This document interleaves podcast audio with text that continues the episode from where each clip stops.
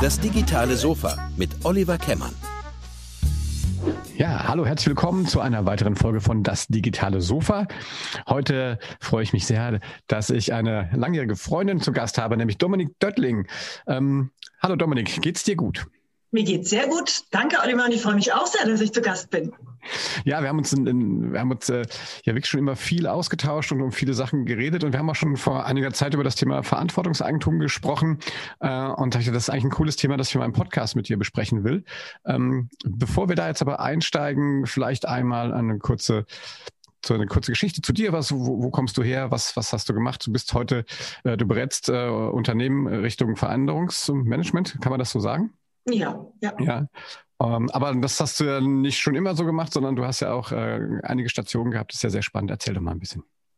Ja, also ich bin von, der, von Haus aus Sozial- und Wirtschaftswissenschaftlerin und ähm, habe deswegen immer Sachen gerne sehr interdisziplinär, interdisziplinär angeschaut. Also auf der einen Seite wirtschaftlich, systemisch, ich habe auch Politologie studiert, aber auch eben psychologisch.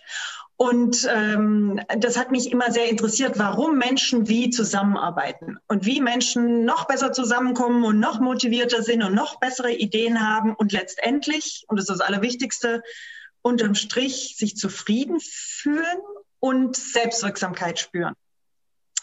Und das habe ich zunächst gemacht äh, in verschiedenen Jobs. Schließlich bin ich, ähm, habe ich die Unternehmensberatung meines Vaters übernommen und da haben wir tatsächlich uns zu Experten im Veränderungsmanagement entwickelt. Wir haben ein Team von 20 bis 25 Leuten in verschiedenen Firmen Veränderungsprozesse gemacht. Ähm, und da ging es tatsächlich um ganz stark, das ist natürlich auch je nach Thema, wohin die Veränderung geht. Damals Qualität war ein Riesenthema. Kundenorientierung war sehr, sehr wichtig. Ist es natürlich nach wie vor, aber da war das auch wirklich ganz vorne. Und inzwischen ist es natürlich weitergegangen zum Thema Sinn, Zweck, Purpose. Warum gibt es uns? Und wirklich noch den Schritt, wie werden wir die Zukunft miteinander gestalten? Und ähm, so ist das immer. Aber Veränderungsprozesse werden immer gebraucht und Begleitung dabei wird auch immer gebraucht. Ich mich selber habe ich auch verändert. Ähm, nicht nur, dass ich das Unternehmen, das ich übernommen habe, stetig verändert habe, in Strukturen angepasst habe, mit verschiedenen Leuten zusammengearbeitet habe, sondern ich habe auch einen sechs-, siebenjährigen Ausflug gemacht in die Konzernwelt, war dort bei einem Unternehmen, das einen Riesenveränderungsprozess hatte, in der Zeit und immer noch hat, nämlich Opel.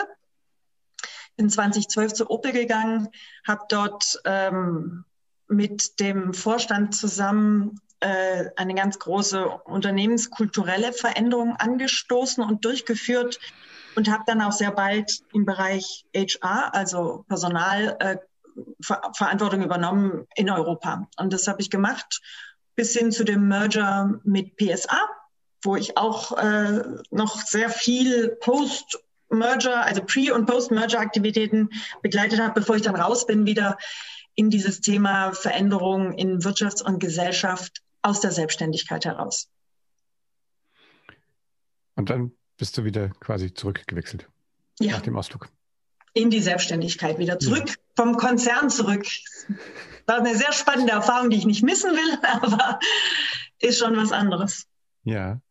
Ähm, wie, wie ist es dir da, ähm, also auf der Konzernseite, ähm, wie ist es dir da äh, als Frau ergangen? Ähm, interessanterweise sehr gut. GM also General Motors, die Mutter damals ähm, von Opel, die längste Zeit, die ich bei Opel war, war General Motors die Mutter, ähm, hat in der Zeit, wo ich dabei war, die Mary Barra zur CEO bekommen. Mary Barra ist damit die einzige Frau, die ein Automobilunternehmen führt, so ein großes Automobilunternehmen. Sie ist Ingenieurin und hat natürlich von vornherein extrem viel Wert auf das Thema Diversity gelegt. Und wir haben auch in Opel in Rüsselsheim und Europa gespürt, wie stark die Amerikaner auf andere Aspekte des Diversities achten. Also da werden auch Zahlen erfasst, wie viele Leute sind mit welchem Hintergrund beschäftigt. Ist da ein Mix, was ich von vielen deutschen oder europäischen Firmen so überhaupt nicht kenne? Einfach um da auch ein Tracking zu machen hat man wirklich einen Mix, eine Unterschiedlichkeit, eine Vielfalt in den Teamsbesetzungen und auch in den Führungskräften, in den Pipelines, Talentmanagement Pipelines und so weiter und so fort. Das ist sehr stark, wird darauf geachtet. Trotzdem ähm, wurde nicht gesagt, wir sind gut, sondern wurde daran natürlich weitergearbeitet. Ähm, und es war, obwohl es gute Voraussetzungen sind, natürlich waren Frauen in Führung unterrepräsentiert. Natürlich viel besser als bei anderen Automobilisten, aber noch lange nicht dort, wo man sein müsste. Was ist das jetzt auch bei, bei PSA? Ist das da ähnlich oder hm. anders? PSA ähm, hat äh, als sie dann übernahmen, war es noch wesentlich traditioneller, hat aber auch schon, was Frauen und nicht Franzosen in Top-Führungsebenen angeht, schon tatsächlich Kennziffern gehabt, die man zu erreichen hatte. Ich war nicht lang genug dabei, bin relativ zügig nachdem PSA übernommen hatte gegangen, also nur ähm, dreiviertel Jahr war ich noch da. Das heißt, ich habe nicht gesehen, welche Wege da eingeschlagen worden sind. Aber ich weiß, dass ich in meiner Zeit äh, nochmal, äh, also bei Opel, wir haben noch ein Women at Opel Network gegründet. Wir haben den Girls Day riesig gemacht. Also der war schon immer bei Opel da, aber wir haben ihn ausgeweitet. Und solche Aktivitäten wurden sehr, sehr gefördert und erwartet auch, dass, dass daran gearbeitet wird. So. Ja, cool. Und dann ähm, dann die Selbstständigkeit jetzt wieder zurück? Hast du dann angeknüpft an, an die Zeit, bevor du in den Konzern bist, oder hast du, hast du quasi eine Zäsur gemacht und gesagt, so Moment, so ich, ich starte jetzt mal ganz neu. Wie, wie, wie war das? Also ich hatte zwar schon das Gefühl, ich mache eine Zäsur und mache es anders und ist es auch so, weil ich derzeit noch keine Mitarbeiter, also noch, ich habe keine Mitarbeiter mehr. Früher hatte ich immer Mitarbeiter, ich war immer mit einem Team unterwegs. Ähm, das habe ich natürlich, als ich dann äh, mal so anderthalb, zwei Jahre bei Opel war, hat sich das dann auch geändert. Und ähm, meine früheren Teammitglieder sind tatsächlich, haben sich anderweitig orientiert, sehr nachvollziehbar natürlich, mit auslaufenden Projekten. Äh, das heißt, ich habe die Firma in der alten Form nicht wiederbelebt, das ist sicher. Was ich stattdessen gemacht habe, ist eine neue Form anzustreben mit Netzwerken, mit sehr vielen Leuten, die in einer ähnlichen Situation sind, die verschiedene Sachen erlebt haben.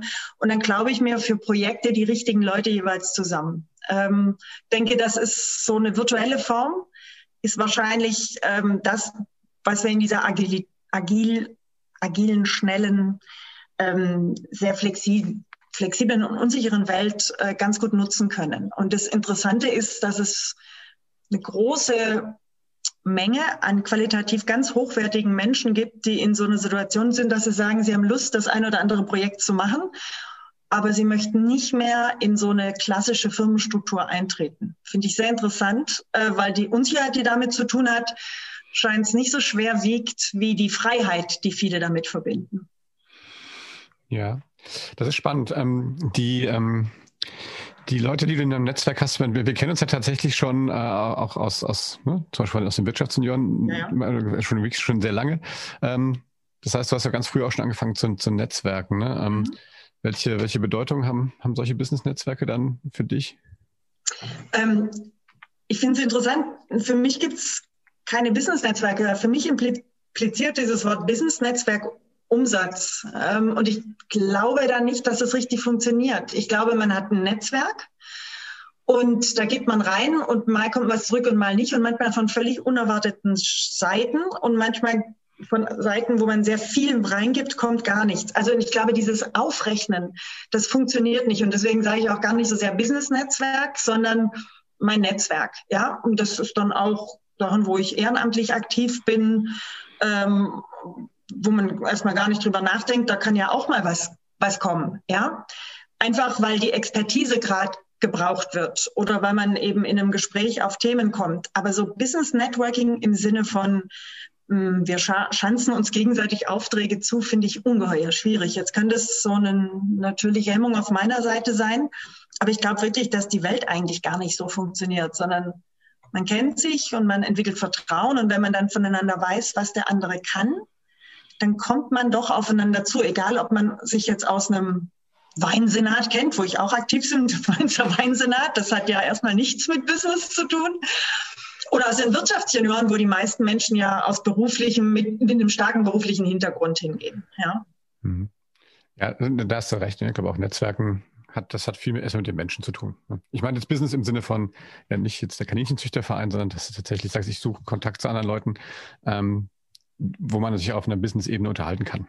Also ich habe profitiere unheimlich viel von solchen Netzwerken, ähm, weil ich da einfach eine Menge lernen kann von anderen.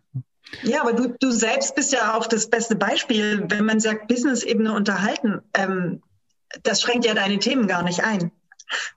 Für viele ist Business schon auch Einschränkung im Thema und das ist nicht das Gefühl, das ich bei dir habe. Ganz im Gegenteil, auch wenn man anschaut, welche Podcasts, welche Themen du angehst, sind ja nicht klassische Business-Themen nur. Ja? Nee, keine klassischen. Aber ich, hm. das ist ja eben, du hast es eben ja schon gesagt, ne, diese, die Welt ist ja äh, mittlerweile so komplex geworden und so, so, ähm, ich sage auch mal so, ja, so kompliziert, also nicht nur durch die Digitalisierung, sondern grundsätzlich, die Informationen sind unheimlich, äh, und es sind viele verfügbar, ähm, Sachen werden immer schneller. Ich glaube, man muss ja grundsätzlich dann den, den ganzen Menschen immer angucken und versuchen, diese Komplexität zu reduzieren. Und ich, deswegen glaube ich, macht es Sinn, dass man sich die verschiedensten Aspekte anguckt. Ne? Mhm. Ähm, und äh, das ist ja vielleicht eine schöne Überleitung jetzt, dass man äh, äh, das Thema Purpose hast du eben angesprochen, ne? dass man sich äh, viel öfter fragt, als wirklich noch früher, als, als, als wir wirklich ja noch aktiv bei den Wirtschaftssenioren dann irgendwie waren. Ähm, warum mache ich das eigentlich? Ne? Oder was mhm. du auch beschrieben hast in deinem Netzwerk gerade, dass, dass du sagst, das sind Leute, die, die machen nicht mehr jeden Job, die machen, die, die sagen, die wollen Sachen machen, ne? die Freiheit haben, Sachen auch abzulehnen. Ähm, wann, wann hast du das erste Mal so über deinen Purpose nachgedacht? Äh, ganz interessant. Ich dachte immer, das sei so klar. ja.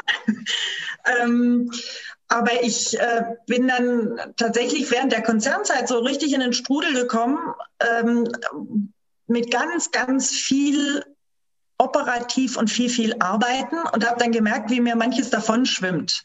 Ja, aber nicht sofort, sondern tatsächlich erst, weil ich gemerkt habe, dass ich müde bin und nicht mehr sehr fröhlich wie früher und mich mit dem gleichen Energieniveau unterwegs bin. Und das, das war auch der Grund, warum ich dann schließlich den Konzern verlassen habe, weil das Arbeitsgebiet sich tatsächlich so verschoben hatte, dass das mit meinem Purpose gar nicht mehr vereinbaren war. Und wenn sich das dann auseinanderentwickelt, äh, oder das war für mich durch diese Auseinanderentwicklung erstmal spür, spürbar, dass das nicht selbstverständlich ist, dass Purpose und tägliche Arbeit deckungsgleich sind, weil in meiner Selbstständigkeit habe ich das so erlebt gehabt in meinem eigenen Unternehmen und da war gar nicht nötig, dass man groß drüber nachdenkt. Das war so stimmig.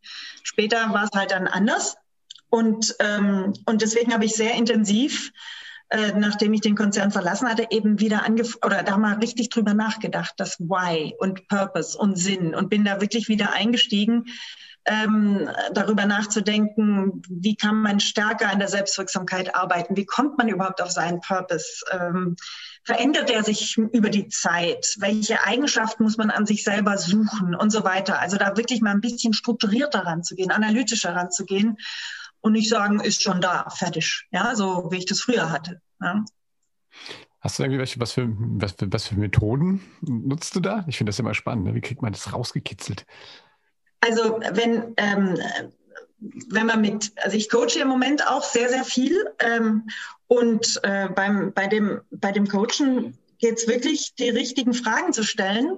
Aber es ist eine brutal harte Frage, die auch erstmal nicht hilfreich ist, zu sagen, so, was ist überhaupt dein Purpose oder was ist dein Sinn oder Zweck oder wozu lebst du? Ähm, es geht eigentlich besser, indem man sich dem anpasst und Fragen stellt, wo fühlst du dich wohl? Wo ziehst du richtig Energie raus? Erzähl mir von einer Situation, wo du nach Hause kamst und sagst, war das ein toller Tag? Und wenn man dann sich das erzählen lässt, so einen Tag, dann muss man sehr aufmerksam zuhören und bei manchen Sachen so nachbohren, weil es nicht alles Purpose ist an dem Tag wahrscheinlich, aber so kann man sich dem nähern. Das heißt also nicht brutal danach fragen, weil da kommt man dann vielleicht auch in den ein oder anderen Selbstzweifel hinein. Das wollen wir ja nicht, ähm, sondern wirklich fragen, äh, worüber würdest du dich richtig freuen? Was war ein richtig guter Tag? Und äh, das ist mühsam äh, und hat viel mit Empathie und Einfühlungsvermögen zu tun, um dahin zu kommen. Bei einer Organisation geht es natürlich mit klassischen Methoden wie ähm, Befragungen, so viele Leute wie möglich, ähm, Mitarbeiter wie möglich, wirklich Befragungen zu machen, die dann ähm, entweder im direkten Kontakt, was ja zurzeit ein bisschen schwierig ist, ähm, sagen die Leute, was macht Ihnen mehr Spaß? Warum machen Sie das gerne oder was machen Sie gerne, um sich da zu nähern? Da kann man ein bisschen direkt darauf gehen, aber im Persönlichen, um den persönlichen Purpose rauszufinden, empfehle ich sehr viel Fingerspitzengefühl. Ähm, ja, finde ich, finde ich spannend. Ja, das ist ja auch, wenn dann die, ähm, ich glaube, ne, wenn, wenn ich, ich habe das von Simon Sinek gibt es ja dieses, dieses äh, quasi so wie, so ein, wie so ein Workbook eigentlich, ne? Das, ja. Oder aus seinem Team. Äh, ja. Ich glaube, die machen das ja ähnlich, ne, dass sie sagen, so erinnere ja. dich oder auch eine Organisation erinnere dich an den Tag, der, wo du sagst, das, das war der beste Tag ever. Und was mhm. war das da, ne? Und, und oftmals geht es ja wirklich dann um, um Wirksamkeit, ne? Wenn man, ich glaube, wenn man mit Leuten grundsätzlich redet, dann hat man ganz oft die What's, ne? Also dann zählt einer auf, was er alles in seinem Job ja, macht. Genau. Ja, genau. Ja. Warum reden wir so viel über Purpose? Ne? Wir wollten ja eigentlich über Verantwortungseigentum reden, aber das ist natürlich die, genau die Herleitung eigentlich. Ne? Genau. Genau. Ja. ja die, das ist die eine Herleitung. Die andere ist mehr systemisch, ähm, dass wir so diesen, diesen klassischen Gegensatz Sozialismus, Kapitalismus ja eigentlich langsam mal überwinden sollten. Früher gab es ja eigentlich nur diese zwei Systeme, wo der Verantwortungs- und auch Eigentumsbegriff definiert war. Ja, und das ist noch ein anderer Weg, sich zu diesem Thema Verantwortungseigentum zu nähern. Ja, der eine ist aus uns selber, Selbstwirksamkeit, Purpose, wozu machen wir das alles? Und das andere ist aber tatsächlich auch, äh, in welchem System leben wir eigentlich? Und das ist ja auch interessant für unsere Generation, als wir noch jung waren, Oliver, also richtig jung. Vorgestern. Äh, ja, genau. Da gab es ja auch diesen Gegensatz der Systeme, ja. Also der Kapitalismus, der erlaubt, dass wir uns entwickeln und Gestaltungsspielraum haben und Verantwortung selber übernehmen. Ja, das war ja ein schönes Bild, auch so ein Menschenbild des, des selbstdenkenden, selbstaktiven Menschen. Und auf der anderen Seite, an anderen Seite Kommunismus, Sozialismus, wo der Staat das macht und äh, man kein Eigentum hat, also auch nicht Selbstwirksamkeit spürt, nicht so individualisiert ist. Und äh, da ist auch klar, das ist auch eine Entwicklung, die wir, glaube ich, selber alle gemacht haben. Da haben wir gesagt, äh, da ist schon Kapitalismus das Interessantere, weil unternehmerisch zu sein, zu denken, zu wirken, ist ja extrem motivierend und gut für uns. Sonst wären wir ja nicht unternehmerisch unterwegs. So, aber ich glaube, inzwischen hat sich das, ähm, ich meine, das mit dem Sozialismus, Kommunismus ohnehin aber auch das mit dem Kapitalismus interessant entwickelt, denn der ist so komplex geworden und durch den großen durch die vielen Finanztransaktionen, die laufen, ohne dass wir einen tatsächlichen realen Mehrwert mehr haben in der Wirtschaft, ähm, hat er sich auch auf eine Art und Weise verselbstständigt, dass Eigentum und Verantwortung tatsächlich getrennt sind. Und das ist ja das, was Motivation und Selbstwirksamkeit ausmacht im Grundgedanken eines kapitalistischen Systems für den Unternehmer. Und deswegen müssen wir da neue Wege finden. Und das Verantwortungseigentum ist da so ein neuer Weg, weil die, die Idee ist, dass, dass da Verantwortung und Eigentum wieder zusammenkommt. Also ich möchte ein Beispiel nennen. Ja, ein Beispiel, was auch ähm, immer wieder gesagt wird von den, von den Herren, die sich da sehr, den jungen Männern, die sich da sehr stark mit beschäftigen und auch die Stiftung Verantwortungseigentum nach vorne getrieben haben, äh, erklärt das immer mit dem Thema Kliniken. Ja? Wenn Kliniken privatisiert werden, ja, werden irgendwann mal Leute Entscheidungen treffen über diese Kliniken, die weder im Landkreis sind noch medizinisch irgendwie eine Nähe haben und die vor allen Dingen nicht am ursprünglichen Zweck einer Klinik Interesse haben, der ja ist, Menschen Gesundheit zu verschaffen, sondern an Rendite.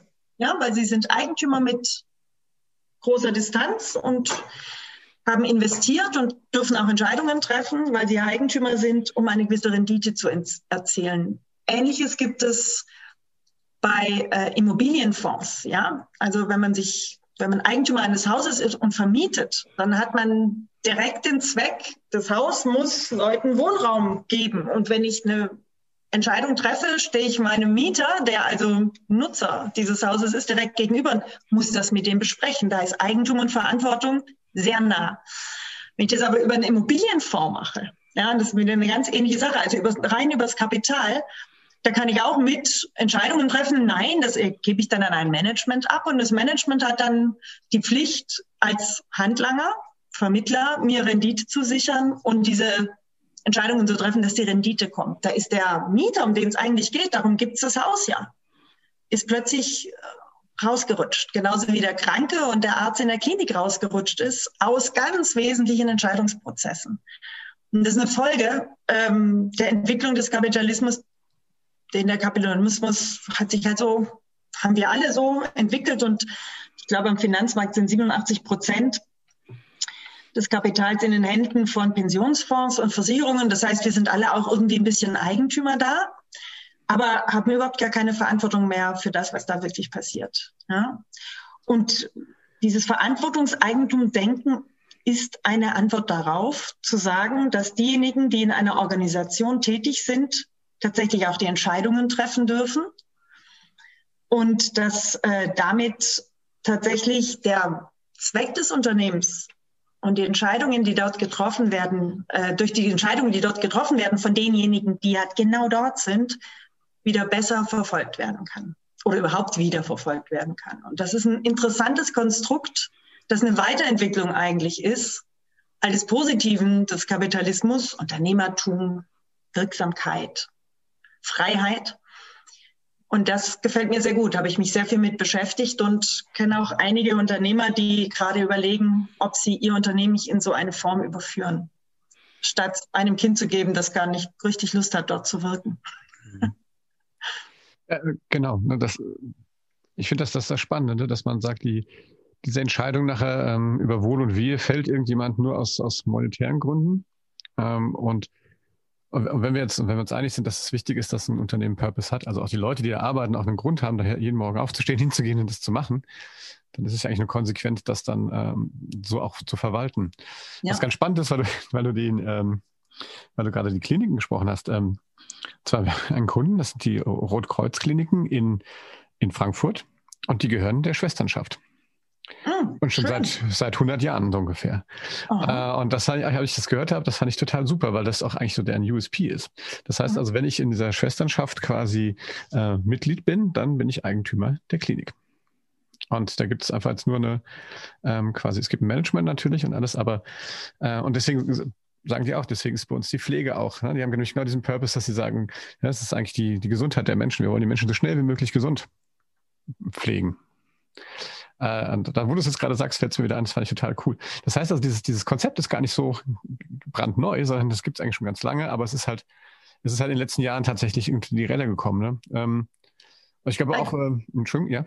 Es gibt böse Zungen, die behaupten, dass, äh, dass die Master of Business äh, and Administration, also MBA ist die Master of Business and Administration, mit dem Mantra Shareholder Value ähm, das also verantwortet haben, verantworten. Und das ist ja seit den 80er Jahren gibt es hauptsächlich in Firmen, äh, gerade auch großen Firmen, äh, Menschen mit diesem Hintergrund, mit dieser Ausbildung. Und äh, da wird schon sehr klar gemacht, dass die der Zweck und der Sinn und das Purpose eines Unternehmens tatsächlich die Mehrung des Shareholder Values ist. Und das ist genau das, hm. was konträr ist zu dem, was wir gerade besprochen haben. Ja. Ähm, es gab ja im Prinzip bis jetzt, also es gibt ja einige unter, größere Unternehmen, die sind so, äh, also wirklich auch die. Zeiss. bitte? Zeiss, Bosch. Ja, genau. Die haben das über Stiftungen, glaube ich, äh, mhm. gelöst. Das ist ja relativ kompliziert, so richtig verstanden. Im Detail habe ich das nicht. Das, äh, aber mittlerweile gibt es ja den, den Vorstoß quasi, die äh, eine spezielle Form der GmbH zu machen, die so ist. Ne? Ähm, glaub, wie heißt die VGmbH? Kann das sein? Ähm, also es gibt, ja, aber das ist noch keine Rechtsform, die es gibt. Das nee, nee, nee, die wollen das. No? Eine ja, Petition, genau. glaube ich, gab es jetzt im Bundestag. Ne? Mhm. Ne? Genau. Äh, Verena Paulster und sowas, die da auch äh, mitmachen. Ähm, ich glaube, momentan macht man so ein Workaround. Ne? Es gibt ja diese, ich glaube, die meintest du eben, ne? die, die von der Purpose Stiftung, die dann irgendwie ein Prozent der Anteile haben. Genau. kannst du das erklären vielleicht einfach mal? Ich finde das, find das Also ganz, ganz grob, es ist schwierig, ohne es ein bisschen aufzuzeigen, aber wichtig bei dem, bei dem Gedanken ist tatsächlich, dass man äh, eben Stimmrecht und Dividendenrecht trennt. Das ist mal ganz wichtig. Ja, und wichtig ist auch, also als Grundvoraussetzung, dass Gewinne Mittel zum Zweck sind, das heißt hauptsächlich reinvestiert werden.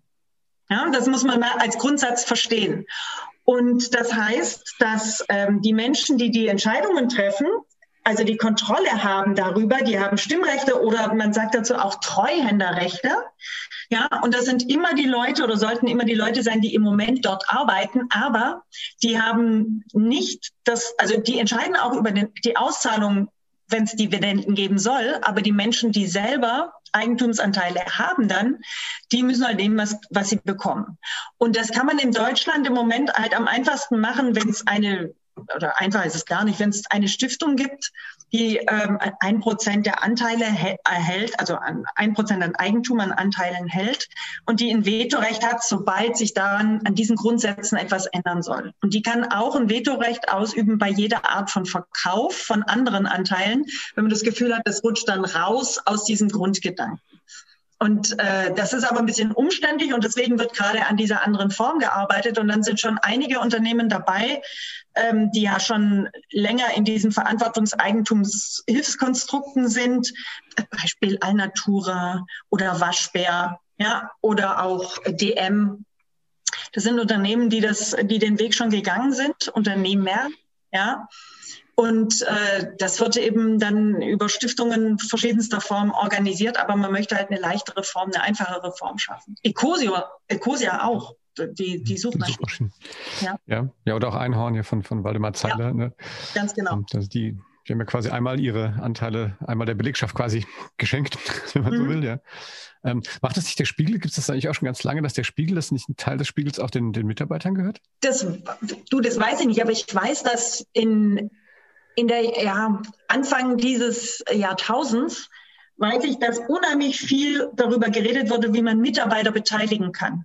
Ja, weil der, der Gedanke nämlich, dass Leute als Unternehmen, sich unternehmerischer fühlen, sprich tolle Ideen mit einbringen, sich völlig ähm, engagieren für das Unternehmen und, und sich wohlfühlen und eben diese Selbstwirksamkeit führen. Das hat man eine ganze Weile versucht, über verschiedene Mitarbeitermodelle zu machen. Und da kann es gut sein, dass der Spiegel da auch eins hat. Ja, weil da gibt es schon einige Unternehmen, die das gemacht haben, was aber extrem kompliziert ist, wenn es im alten Denken funktioniert. Ja. Ja, das müssen wir noch vielleicht mal, können wir in die Shownotes schreiben. Ich, irgendwo habe ich das mal im Spiegel gelesen. Also die haben das schon immer, glaube ich, und dass, dass die auch ja die, die Besetzung der, des Managements und sowas mitentscheiden können. Mhm. Das ist die, die Mitarbeiter AG oder so heißt das, glaube ich. Aber kriege ich raus, ja. schreibe ich in die Shownotes. Aber, aber Unternehmenseigentum äh, heißt nicht unbedingt, dass Mitarbeiter alles mitentscheiden können. Ne? Also das ist ja. nicht klar. Ja, das ist ja. spannend, ja genau. Aber dann erklärt das vielleicht. Ähm, nee, nee, also wie dann die Stimmrechtsanteil, also wer dann die Treuhänderschaft hat oder diese ja, oder die Stimmre Stimmrechte hat. Das, das kann ja in jedem Unternehmen unterschiedlich gehandelt werden. Nur in aller Regel bei dem Übergang von der einen Unternehmensform in dieses Eigen, Eigentumsverantwortung nutzt man natürlich auch die Chance und, und, äh, und lässt wesentliche Prozesse von Mitarbeitern mitgestalten bis hin dazu. Ja, ich weiß jetzt zum Beispiel von, von Elo-Bau, ähm, wurde dann zum Beispiel drüber gesprochen, wie wollen wir denn unser Lohn- und Gehaltsmodell verändern? Ja, und dann hat man wirklich Arbeitsgruppen gebildet mit Mitarbeitern äh, von der Fertigung. Ja, und äh, die sagen dann natürlich auch zunächst mal, uff, jetzt muss ich da plötzlich mit dem Geschäftsführer reden. Huch, wie geht denn das? Ja, Mordsprozess, toll, aber anstrengend und und es geht nicht von alleine, auch wenn man denkt, wow, da müssen doch alle glücklich sein. Es geht wirklich nicht von alleine. Ja gut, die Erfahrung haben wir auch, haben wir auch bei uns auch gemacht. Das wird, wir sind jetzt noch nicht so weit, dass wir Verantwortungseigentum äh, in, dem, in, der, in der Stelle so haben, aber ähm, wir versuchen auch möglichst viele, viele Entscheidungen, Unternehmensentscheidungen auch äh, mit der ganzen Belegschaft zu, zu treffen. Und ähm, klar, da, da gibt es viele Partikularinteressen, die aufeinandertreffen, aber es führt natürlich auch dazu, dass ähm, das ist ja eben auch schon gesprochen, die Empathie, das, man lernt viel besser, ne, mal sich in die Lage der anderen zu versetzen und mal drauf zu mhm. gucken ne, und so Probleme aus verschiedenen Perspektiven zu machen. Ähm, gibt ja auch Gesellschaftsformen, wie zum Beispiel Genossenschaften oder sowas, die ja schon ähnlich ne, ähm, eigentlich funktionieren. Wir sind ja auch in so einer in so einer Genossenschaft, die so ein, so ein Consent-Wahlsystem auch hat, ne? wo man sagt, also das gilt als entschieden, äh, wenn nicht einer wirklich einen schwerwiegenden Einwand gegen sowas hat. Ähm, ja, das ist immer das, ähm, je größer das ist und desto mehr Gremien einberufen werden, ähm, da muss man halt auch immer darauf achten, dass das nicht auch eine Eigendynamik kriegt und dann man praktisch dann Stimm, sich als Stimmvieh fühlt in solchen Gremien. Das passiert. Ähm, und das dann wieder aufzubrechen, ist auch nicht ganz einfach. Ja weil da ist natürlich auch ein bisschen Ehrenkäsigkeit bei dem einen oder anderen auch dabei, dass man in solchen Gremien ist und dann, das verliert manchmal auch so seine grundsätzlich direkt demokratische Ausgangsposition. Ja, weil manche kommen da eh nicht hin und ähm, das macht man unter sich. Ja, das ist das Übliche. Je größer eine Struktur ist, desto schneller kann sowas passieren. Mhm. Aber ich glaube, grundsätzlich ist es ja so, dass, dass wir gerade, wir haben da ganz am Anfang ja schon von gesprochen, dieser, dieser schnellen und, und sehr, ich sag mal, ja, sehr anstrengenden Welt, die wir da draußen haben, die, auch die VUCA-Welt, wie man ja so schön sagt, ja. ähm, ist es, glaube ich, aber unheimlich wichtig, ne, dass man, dass man auch die Gesellschaftsformen so anpasst, dass die, dass die tatsächlich auch schneller reagieren können. Ne? Und dass auch Mitarbeiter äh, durchaus mehr auch in, in so Verantwortung genommen werden müssen, glaube ich, um, um auch da in der Lage sein, schnelle Entscheidungen fällen zu können. Ja, aber das ist ein ganz interessantes, eigentlich ist es ein Patt, eine Patt-Situation. Weil ich glaube, in der VUCA-Welt können wir nur weiterhin erfolgreich sein als Gesellschaft, als Einzelperson, als Organisation, wenn wir ähm, lernen, mit Vielfalt umzugehen. Weil nur in einem vielfältig besetzten Team zum Beispiel kriegen wir wirklich die innovativen Ideen, um die, also ich denke mal, alle Lösungen sind schon da und wir müssen sie nur rausschaffen, ja, aus den Menschen herausschaffen. Und das geht, glaube ich, nur in vielfältig besetzten Teams. Unsere Erfahrung ist es aber vor allen Dingen im Businessleben, dass je vielfältiger ein Team ist, desto ineffizienter ist es. Das ist unsere Erfahrung, weil es mühsamer ist und länger braucht für Entscheidungen. Ja, und deswegen, ähm, deswegen ist, sage ich, ist das ein bisschen eine Pattsituation. Ich glaube, wir können nur über Vielfalt reüssieren. Auf der einen Seite, auf der anderen Seite müssen wir uns wirklich dran machen, dass wir Vielfalt managen können irgendwie, ohne dass wir das Gefühl haben, wir brauchen zu lang, weil wir es, ähm, weil die Entscheidungsfindung nicht so in einem homogenen Team sagt man was, alles verstehen und man, man marschiert los. Und das passiert eben in einem vielfältig besetzten Team nicht. Deswegen müssen wir alle selber an uns arbeiten, äh, dass wir das rausarbeiten können, diese Vielfalt und offen sind dafür und genauso schnell werden im vielfältigen Team, wie wir in dem homogenen Teams waren. Ja, aber auf der anderen Seite sind dann die Probleme auch deutlich intensiver und besser und vielfältiger diskutiert. Ja, äh, definitiv. Und manche Lösungen kriegen wir gar nicht mehr ohne das. Hm. Ja.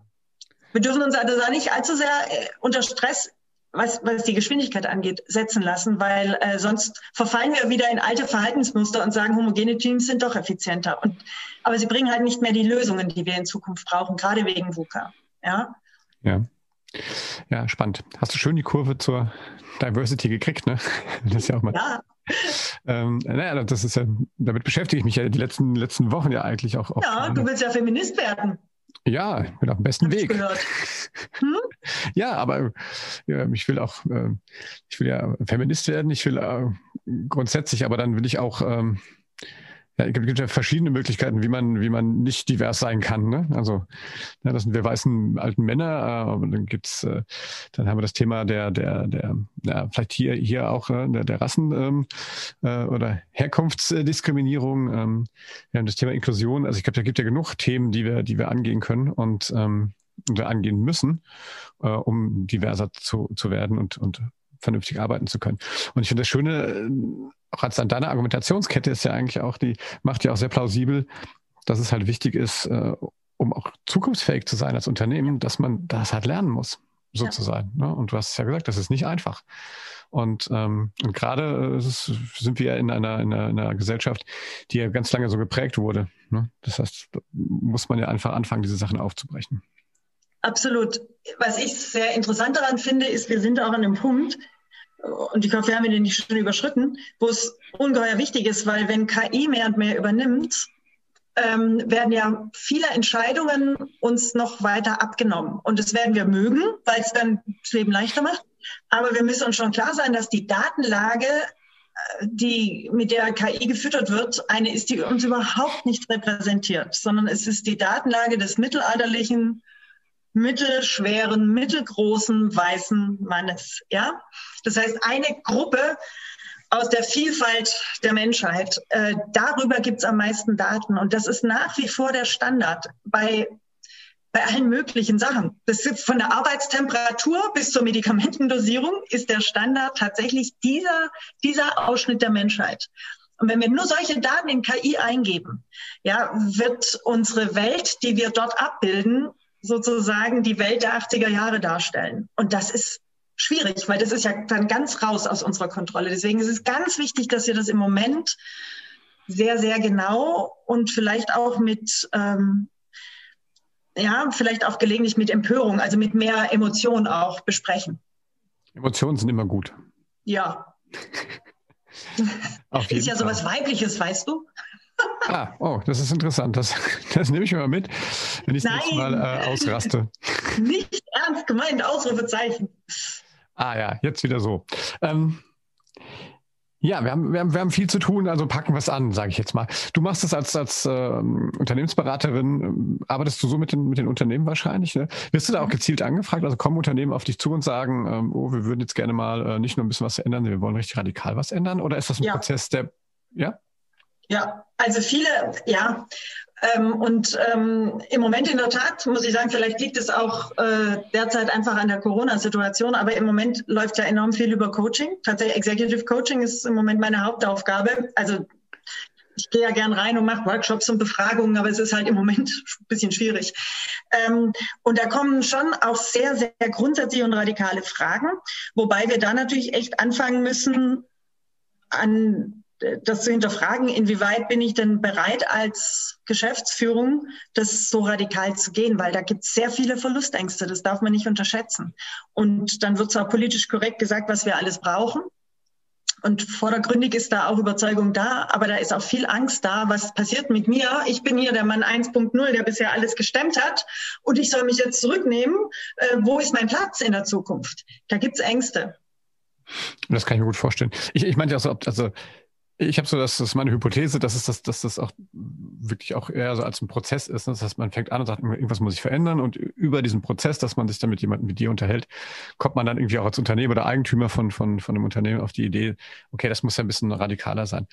Ich habe erlebt das selten, dass jemand direkt von, von Anfang an schon genau diesen Plan in der Tasche hat und sagt, so, jetzt muss mir jemand mal dabei helfen, sowas zu machen, ähm, sondern die Leute eher anfangen und sagen, ich muss irgendwas verändern, ich habe keine Idee und ich entwickle mich dahin. So also war meine Frage gemeint.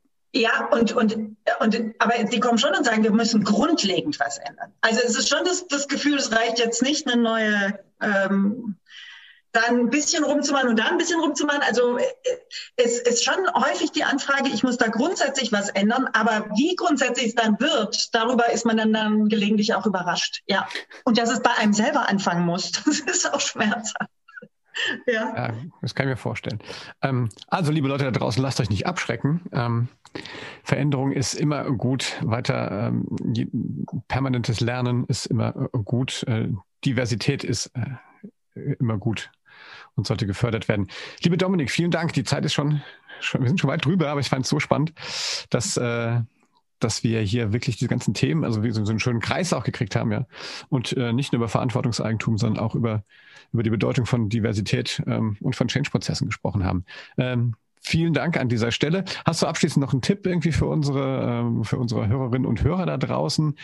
Wenn die jetzt zugehört haben und gesagt, hm, ist eigentlich ganz spannend. Wie, wie fängt man an?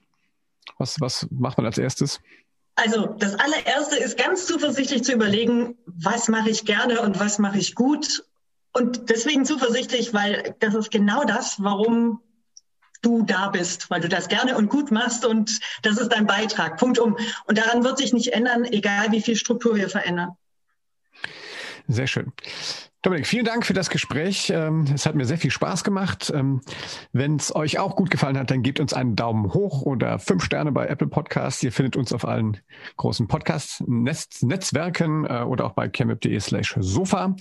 Ja, äh, liebe Dominik, dann bleib gesund, muss man ja heute äh, sagen. Und wir sehen uns ja in diversen Gremien, die wir noch revolutionieren müssen, sehen wir uns sicherlich bald wieder.